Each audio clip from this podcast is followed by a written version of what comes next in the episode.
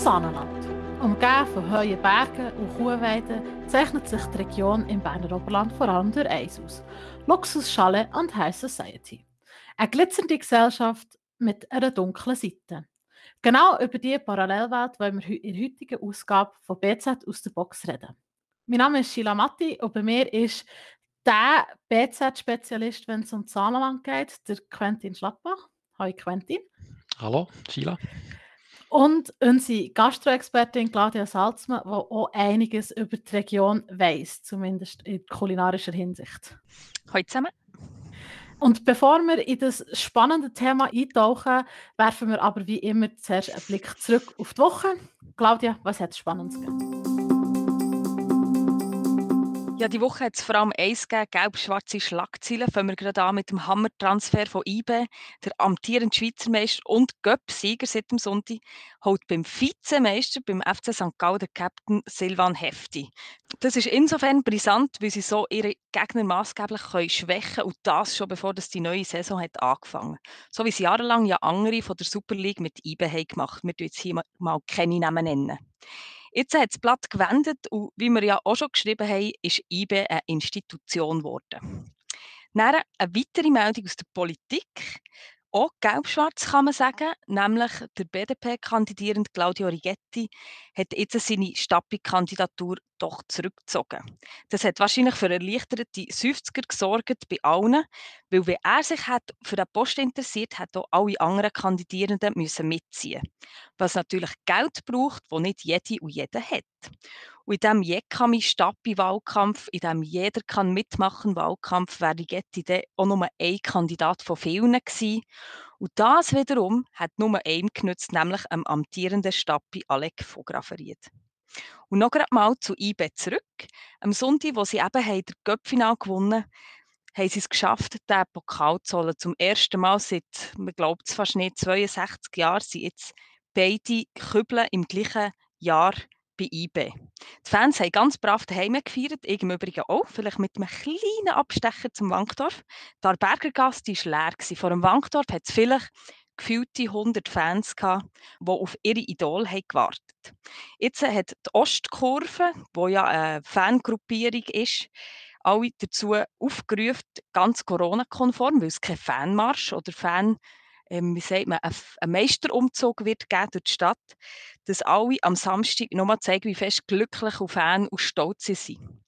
Und zwar soll man mit dem Trikot in die Stadt gehen, Fahnen raushängen. Vielleicht muss man die Fahnen zuerst überhaupt noch nähen und überhaupt einfach in gelb-schwarzen Farben den Tag zu verbringen. Ihr wisst, wenn ihr mich am Samstag seht, der Stadt, dann könnt ihr euch ja vorstellen, in welchen Farben ich unterwegs bin. Die Schattenwelt vom Saarland. So habe ich es am Anfang genannt und so werde ich auch weiterhin referieren, wenn wir über die unbekannte Seite vom Staat reden. Äh, vielleicht nicht mehr so ganz unbekannte Seite, seit der Quentin über sie berichtet. Du schreibst nämlich immer wieder über das Saarland, Quentin. Und diese Woche lieferst du uns einen ganz speziellen Fall. In dem geht es um Menschenhandel.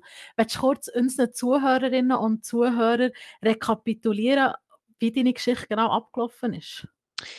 Ja, das ist wirklich eine spezielle Geschichte. Also das hat angefangen, ähm, anfangs des Jahres ist eine Meldung von der Polizei, von der Kantonspolizei Bern raus, dass sie ein Ehepaar haben festgenommen im Saarland ähm, und es geht eben wirklich um einen Verdacht von Menschenhandel. Und äh, das ist ein älteres Ehepaar, sie sind über 60 beide, wo ähm, im, eben im, in Sahne, respektive eben in Gstaad, so eine Art äh, Reinigungsdienst haben angeboten. Und für den Reinigungsdienst haben sie junge äh, Landsleute, also junge Frauen von Serbien vor allem, ähm, ins Sonnenland geholt und die haben dann dort gearbeitet und das zu wirklich also schrecklichen Bedingungen, muss man sagen. Das ist äh, die Rede von, von wirklich zwölf Stunden Schichten, sieben Tage pro Woche, zwei Mahlzeiten pro Tag und ähm, das ist eigentlich, äh, also eben, Mutmaßung jetzt wirklich, dass das eine Art Menschenhandel war, den die dort aufgezogen haben. Und die ist jetzt eben festgenommen worden und ähm, das wird jetzt zu einem Prozess kommen. Jetzt hat sich das Ganze in einem Mehrfamilienhaus in der Nähe von Gstaad abgespielt. Und es hat einen anonymen Brief gebraucht, bevor es überhaupt zu diesen ganzen Ermittlungen kam. Ich, ich frage mich spontan, und vielleicht kannst du mir die Frage beantworten, Quentin, wie, wie kann so etwas in dieser Größenordnung so lange einfach unentdeckt bleiben? Ja, das ist wirklich eine gute Frage. Also, wir reden wirklich von über zehn Jahren, wenn das so gelaufen ist. Also, echt unglaublich. Man kann natürlich jetzt mutmaßen, dass das etwas mit Gstaad zu tun hat. Äh, wir wissen auch, Gstaad ist ein sehr diskreter Ort. Also, reden, äh, man stellt nicht allzu viel Fragen, das ist echt bekannt. Ähm, ich würde jetzt vielleicht auch stark Schutz nehmen sagen, das, das könnte überall im Prinzip vorkommen. Also auch in der Stadt Bern gibt es anonyme Orte, wo man eben nicht so genau her schaut. Ähm, aber das ist schon erstaunlich, also dass, dass es wirklich so lange können so gehen und dass es dann wirklich ein, anonymes Schreiben braucht, um hier wirklich den Fall in, in Gang zu bringen.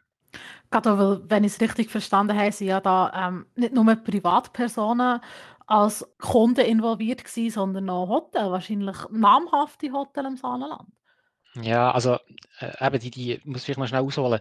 Die beiden ähm, Hauptangeklagten, also das Ehepaar, die haben, ähm, die haben eben Beschwerden gegen ihre Untersuchungshaft ähm, eingelegt. Die sind immer noch in Untersuchungshaft, also die sind im Gefängnis im Moment. Und dort hier nachher eben das Obergericht müssen urteilen, ob die Untersuchungshaft rechtens ist. Und dort ist nachher ist, ist ziemlich im Detail auf den Fall eingegangen. Und dort ist aber wirklich von mehreren ähm, äh, Liegenschaftsverwaltungen gedreht, von Hotels, aber eben noch von privaten Schalenbesitzern, die zu diesen Auftraggebern gehört haben. Und ähm, also da haben ein paar wirklich recht viele Leute sehr wahrscheinlich über das Bescheid gewusst. Man kann natürlich immer spekulieren, wie detailliert haben sie gewusst, dass die Frauen sind ausgenutzt wurden. Ähm, das, steht noch ein bisschen, das ist immer noch ein bisschen die Frage, was nachher auch bei einem, bei einem Gerichtsprozess wird sich zeigen. Wie kann man denn so sicher sein, dass es nur für Putzdienstleistungen und Kinderhütendienste war? Also mir kommt das so ein bisschen wie äh, wie hat er gesagt, Epstein über irgendwie ja, so zu Willen also gefugt werden und das ist eine gute Frage. Also man hat, man hat, äh, man, man hat das echt von Zeugenaussagen, also die, die Zeuginnen sind befragt worden, also die Betroffenen und es, es geht vor allem um, um Putzen und um Kinderhüten, das ist noch das Zweite. Also, äh, aber es ist wirklich, also speziell bei Menschenhandel denkt man eigentlich immer an Prostitution. Das ist eigentlich wirklich das Beispiel, wo, wo alle kennen. Ähm, aber der Großteil vom Menschenhandel ist eben nicht die Ausbeutung von der, äh, also sexuelle Ausbeutung, sondern Ausbeutung von Arbeitskraft. Und das ist jetzt eigentlich in dem Fall geht es eben wirklich darum, dass man, dass man eigentlich die Arbeitskraft hat ausbeutet. Also man hat äh, eigentlich wie, das ist eine Art moderne Form von Sklaverei, muss man sagen. Also es ist immer noch alles mutmaßlich, muss man sagen, es ist noch keine Verurteilung. Das ist immer wichtig. Jetzt ist das ja nicht das erste Mal, wo du über das Saarland und ähm, Skandal schreibst, was sich dort ereignet haben. Treue Leserinnen und Leser von BZ wissen, dass du schon mehrfach über das geschrieben hast. Kannst du uns vielleicht so deine Top 3 von den Saarland-Skandalen aufzählen, hier mal kurz? Uh, das, ist noch, das ist noch schwierig. Ähm, ja, es läuft wirklich immer etwas dort oben. Das ist, äh, das ist auch als Journalist ist mir immer dankbar. Ähm, ja, top. Also, ähnlich habe ich über, eine, über eine, so einen eine dubiosen äh, Waffenhändler berichtet, wo, ähm, wo die pauschal, pauschal besteuert ist, wie so viele ähm, reiche Ausländer im Saarland. Und ähm, der hat nachher über Jahre hat einfach seine Steuerrechnungen nicht gezahlt und ähm, ist nachher über, über 2 Millionen Franken und der im Kanton Bern schuldet. Also echt unglaublich. Und eben wie bei uns äh, läutet ja halb, äh, nachdem wir nach drei Monaten äh, die Rechnung nicht zahlt, ist das Betreibungsamt. Wir fragen sich wirklich, wie das hat, äh, in diesem Fall jetzt können, so weit kommen ähm, Nachher noch sehr noch weitere Geschichten gehabt. Eine sehr interessante Geschichte ist auch äh, von Familie Engelhorn. Das ist eine reiche industrielle Familie von, ähm, von Deutschland, wo dort die äh, wohnhaft ist. Oder auch ein Teil der Familie ist dort hier wohnhaft. Und die haben einen riesen Erbstreit untereinander. Also das ist wirklich eine Familie, Familiengeschichte äh, mit allen es geht wirklich um viel Geld und verletzte Gefühle. Also das ist auch etwas, was äh, sehr interessant war, genau. Meine Lieblingsgeschichte ist immer noch die von dem einen, der hat irgendwie Gras vertickt, wo er anscheinend dort oben hat angebaut. Weißt du noch? Genau, ja, genau. Das ist, auch, das, ist auch, äh, das ist auch eine seltsame Geschichte. Genau. Hier geht es um, einen, um Alki David, heißt der, heißt der, heißt der Typ. Und äh, er, ist, äh, er, ist, äh, er ist reich auf die Welt gekommen, kann man sagen. Also seine, seine Eltern kommen, glaube ursprünglich aus Griechenland. Also es gibt von mehreren Ländern, aber er auf jeden Fall mit einem, ist mit einem Milliardenvermögen auf die Welt gekommen und ähm, probiert sich jetzt selber so eine Geschäftswelt auf und eben eines von seinen Geschäften ist wirklich ähm, äh, ein Cannabishandel, also mit legalem Cannabis, so CBD-Gras und ähm, das vertickt er vor allem nachher in, äh, in den USA. Und äh, genau, er behauptet dort eben, das ist äh, an frischer Bergluft, reinem Bergwasser angebaut worden. Ähm, Recherche hat eben nachher gezeigt, es kommt aus Kerzers, also immerhin aus der Schweiz kann man sagen, aber es ist natürlich nicht gestanden, aber äh, es, äh, ja, es, man kann fast ein bisschen von Etikettenschwindel reden, aber äh, ja, es, äh, es ist eine spezielle Geschichte gewesen, aber äh, ich glaube, man kann jetzt nicht von Betrug reden in dem Fall. Willst du uns nicht dein Geheimnis verraten? Wie kommst du immer an die Geschichten her? Ja, das Geheimnis ist echt etwas sehr, sehr, also fast das langweiligste Blatt, das man sich vorstellen kann, nämlich das Amtblatt vom Kanton Bern. Dort hier werden immer Amtsmeldungen äh, publiziert. Äh, die sind zum Teil, also ist wirklich sehr trocken zum Lesen, aber die, sie haben zum Teil wirklich sehr ähm, spezielle Fälle drin. Also die, die Engelhorn-Geschichte habe ich von dort, das vom Waffenhändler habe ich auch von dort.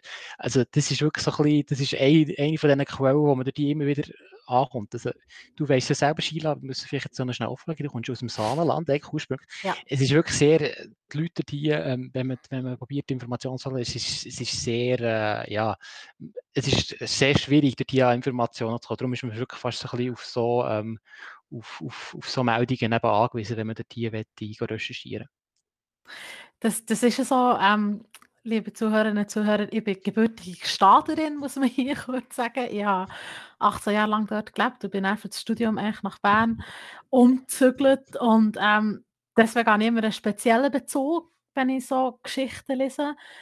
Und ich, ich kann das ganz gut verstehen. Also du hast am Anfang gesagt, ähm, Diskretion ist im Saarland wird sehr hoch geschrieben. Diskretion gegenüber der High Society sozusagen. Und äh, also ich bin auch aufgewachsen und mir ist gesagt worden, gell, wenn die der Schule auf der Straße fragt, wo der und der wohnt, sagst du nichts. Also das ist wirklich so ein bisschen die, die gängige Umgehensweise im Saarland oben. Krass. Das ist ja, glaube ich, so ein bisschen auch der grosse Unterschied jetzt zu St. Moritz, oder? Weil St. Moritz ist ja so ein bisschen der zweite High Society Ort und die ist wirklich gesehen und gesehen werden und eben gestanden ist Diskretion sehr hoch geschrieben. Wobei, muss ich auch noch sagen, echt die meisten Journalisten, also die meisten Journalisten berichten ja sehr positiv eigentlich immer über Staat. Das ist ja der klassische, der klassische äh, Staat, äh, ist ja meistens ja irgendwie ein äh, englischsprachiger Journalist geht dort auf und spricht ein bisschen von diesen Chalets und so und wie es dort hier schön ist und wie, wie viel Geld es dort rum ist. So ein bisschen eben die dunklen Seiten, die werden ja eigentlich äh, fast nie beleuchtet. Und, also vielleicht gibt es mal einen Skandal wie beim Polanski oder so, aber ja, das hat ja nachher noch wenig mit Staats Das ist halt wirklich so ein bisschen auch das, das heile Bild vom Saarland auf, aufgehalten wird, wo wirklich die idyllische Welt, schön im Winter alles schön beleuchtet, super kann man Ferien machen, die Weihnachten verbringen. Und dann finde ich es dann eben als Einheimischer sozusagen oder als ehemalige Einheimische, finde ich es immer wieder spannend, was sich dort gleich abspielt unter der Oberfläche sozusagen. Ja, du sagst es wirklich. Also die Chalets von außen betrachtet, die sind ja mehrere Stockwerke Mhm. abgebaut. Ich habe gehört von 300 Millionen Chalets. Der eine Koch hat mir mal erzählt, dass eher so eben so die super krassen Znacht, die sind alle jetzt nicht mehr in den Restaurants, sondern eben in diesen Chalets. Und bis pro Wochenende oder pro Abend, glaube ich sogar, kochen bis zu 130 Köche, wirklich Spitzenköche, dort in diesen privaten Chalets. Musst du das mal vorstellen? Das kann man nicht mal von der Stadt Bern sagen. Wir haben hier nicht 130 sättige Köche, oder? Das ist unglaublich. Also, mhm. dass da eben unterhalb von der Chalets, die haben zum Teil dort Industrieküchen eingebaut oder eben, eben irgendwie fahren sie irgendwo unter im Hügel rein und dann gehört das eigentlich zu dem Chalet dort oben, oder nicht? Sheila, also, du weißt äh, es besser. Äh, ja, es ist wirklich James Bond, also du gehst quasi ja. mit einem äh, Autolift und dann irgendwie Es ist so. genau so, ja. Also es ist auch wirklich, also man kann das vielleicht kurz beschreiben für alle, die die Stadt nicht so gut kennen das ist wirklich so, wie die ganze Schale von der Reichen, die sind halt wie wirklich ein Level ober im Dorf. Und dort weg, wenn du durchfährst, hast du einfach eine Straße, links und rechts Hecken und du siehst nicht wirklich innen. Und hinter diesen Hecken verbergen sich wirklich Schalen, wie es Claudia beschrieben hat. Aussen sehen sie vielleicht gar nicht so gross aus, sind aber meistens mehrere Stockwerke tief abgebaut. Und ähm, wenn man so aufwächst im Saarland wie ich, bekommt man von dem Oberbord sehr, sehr wenig mit. Also man ist halt unten auf dem Dorflevel, man hat seine Kollegen in der Schule und lebt so ein bisschen da. Vielleicht arbeitet die eine oder andere Mutter irgendwann am Schale. Ich hatte eine Kollegin, gehabt, die, hat, ähm, die Mutter hat das Schale bewirtschaftet sozusagen. Und da haben wir eine Stufe Geburtstag feiern und da merkst du schnell, wie viel das eigentlich abläuft, ohne dass du es wirklich mitbekommst, so als dort normal lebender Mensch. Mir hat mal ein Einheimischer erzählt, wie er mal musste Holz liefern in so eine, in so Schale. Und eben ist wirklich, er ist nachher wirklich so in einem Autolift und dann unten irgendwie mit, mit x Kerren, wo, wo auch, äh, ja, einer teurer als der andere. Also es ist wirklich unglaublich quasi, was man, von, von dem gehört man eben, man sieht es gar nicht. Das ist wirklich alles mhm. irgendwie umwerten und äh, oben gibt es ja sehr restriktive ähm, äh, also Massnahmen, was das Bauen anbelangt. Man darf nur Schale bauen. Und, äh, aber so hat sich Staat immerhin so wirklich eine Identität auch können schaffen, muss man sagen. Genau. Ja, im Dorf sind ja sogar Granium schön, weil alle Läden weiße Granium ausstellen. Ich finde Granium ist nicht so schön, aber irgendwie so zu Gstaad mit diesen weißen Granium finde ich es noch so passend zum Dorfbild. Ja, das Ortsbild war immer sehr, sehr ein wichtiges Thema. Ähm, vielleicht kann ich hier noch etwas mehr verraten. Zwar war mein Vater relativ lang Vizedirektor im Tourismusbüro. Also er hat sich unter anderem mal mit dem Ortsbild beschäftigt. Und mit der Granie. Genau, dass die Granienfarbe aufeinander abgestimmt ist, damit da alles schön aussieht im Winter. Ähm, und, und genau, ich meine, mit dieser Mentalität kann ich mir auch sehr gut verstehen, dass sich so eine Geschichte wie die, die du uns erzählst mit dem Menschenhandel, eben in einem Mehrfamilienhaus abspielt und dass man irgendwie so ein bisschen nebenher lebt und das gar nicht, entweder gar nicht mitbekommt oder vielleicht auch gar nicht wirklich mitbekommen in dem Sinn. Ja, das, wobei eben, also ich, ich merke wieder ein bisschen, Sheila, du siehst da recht, äh, das ist immer so, als Einheimischer sieht man es manchmal so fast ein bisschen kritischer als jetzt ich. Ich finde im Fall wirklich, also Gstaad, Sahne, das Sahnenland allgemein, finde der interessanteste Flecken Erde im ganzen Kanton Bern. Das ist wirklich noch, äh, es ist wirklich noch wilde Westerti und eben, es ist, äh, es ist nicht der ganze Kanton Bern kritisieren, aber manchmal ist es ein bisschen mehr halt ein bisschen der Durchschnitt und so. Das ist so, es ist, und die ist wirklich noch so extravagant das, das Sturmauge der Dekadenz. Ja, wobei, gell, wenn man natürlich 18 Jahre lang das hatte, ist man auch froh, wenn man ein bisschen davon wegkommt. Das ist einfach so ein bisschen meine, meine Meinung. Ich meine, ich gehe immer gerne wieder durch ins Saarland, um mein, mein Grossi besuchen oder so, aber irgendwie habe ich dann auch genug davon. Weil es ist schon, also, ich meine, dort, wenn du dort aufwachst und dort lebst, ist es wirklich so, dass es dreht sich alles um den Tourismus und es dreht sich alles um die Gäste und man lebt wirklich so ein bisschen dafür, dass es denen gut geht und man lebt wirklich im Einklang damit. Ich weiß nicht, kennt ihr den Dokumentarfilm, der vor, glaube, etwa zehn Jahren ist es war, rausgekommen, der heißt «Das unbekannte Gstaad» von Regisseurin Elisabeth Albert Schlumberger. Da, da wird das relativ schön zeigt das Bild eben von den, sind verschiedene Sahnenländer werden porträtiert, irgendwie vom Kutschenfahrer über die Skilehrerin bis her zum Hotelier und es zeigt sich wirklich schön, wie, wie es halt normal ist im Sahnenland, dass man lebt im Einklang mit, der, mit dem Tourismus. Und die BZ hat dann auch geschrieben, hat das zusammen, ziemlich schön zusammengefasst und zwar hat sie geschrieben, alle sind vom Tourismus abhängig und leben in Einklang mit den Gästen. Genau so ist es. Aber es ist ja schon unglaublich, wie sich ein Dorf, das ist ja nicht seit 100 Jahren so, nehme ich an, wie sich ein Dorf so auf das Luxusding kann einschießen oder eine, zwei kommen, dann kommen immer mehr, so wie ein Magnet und plötzlich hast du so ein, eine zweite, es ist ja wirklich so anders als der Rest im Kanton Bern. Ich meine, da kann man ja schon mal das Teil nebendran schauen, wie eigentlich die Schweiz tickt und dann so die, wie sagt man dem, so die Insel oder so eine Parallelwelt kann entstehen, nicht? Aber in St. Moritz ist es ja sicher ähnlich gelaufen, oder? Dass an irgendeinem Punkt die Reichen haben die Reichen angezogen. Ja, es ist, noch schwierig zu sagen, an was es genau liegt. Du, eben, Gstaad ist echt nur 1000 Meter über Meer. Es ist jetzt nicht so schneesicher wie eben St. Moritz oder so, aber äh, ja, es ist, glaube ich, wirklich einfach so ein bisschen die, die, die, die, die das, das, Narrativ quasi von, eben, von heile Welt, das sich auch bei den, bei den, bei den Reichen dermaßen eingeprägt hat und sich einfach die wohlfühlen. Das ist wirklich mal speziell. Und ich glaube, bei, bei diesen Reichen, die halt einen bekannten Namen haben, ähm, ist, glaube ich, auch die Diskretion, die wir jetzt schon ein paar Mal angesprochen haben, sehr, sehr wichtig.